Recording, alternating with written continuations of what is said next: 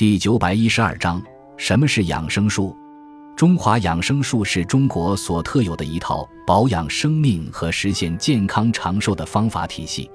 中国最早的一部医学经典《黄帝内经》全面地阐述了养生的原则和方法，将天人合一与阴阳相调视为养生术的基本原理。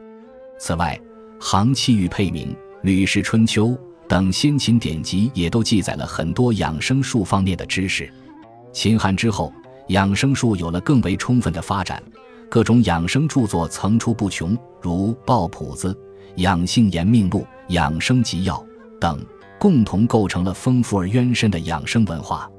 中华养生术强调养形与养神的结合，形指的是身体方面，神指的是精神方面。在养形方面重视的是动，而在养神方面重视的则是静。动与静的有机结合，构成了中华养生术的精髓。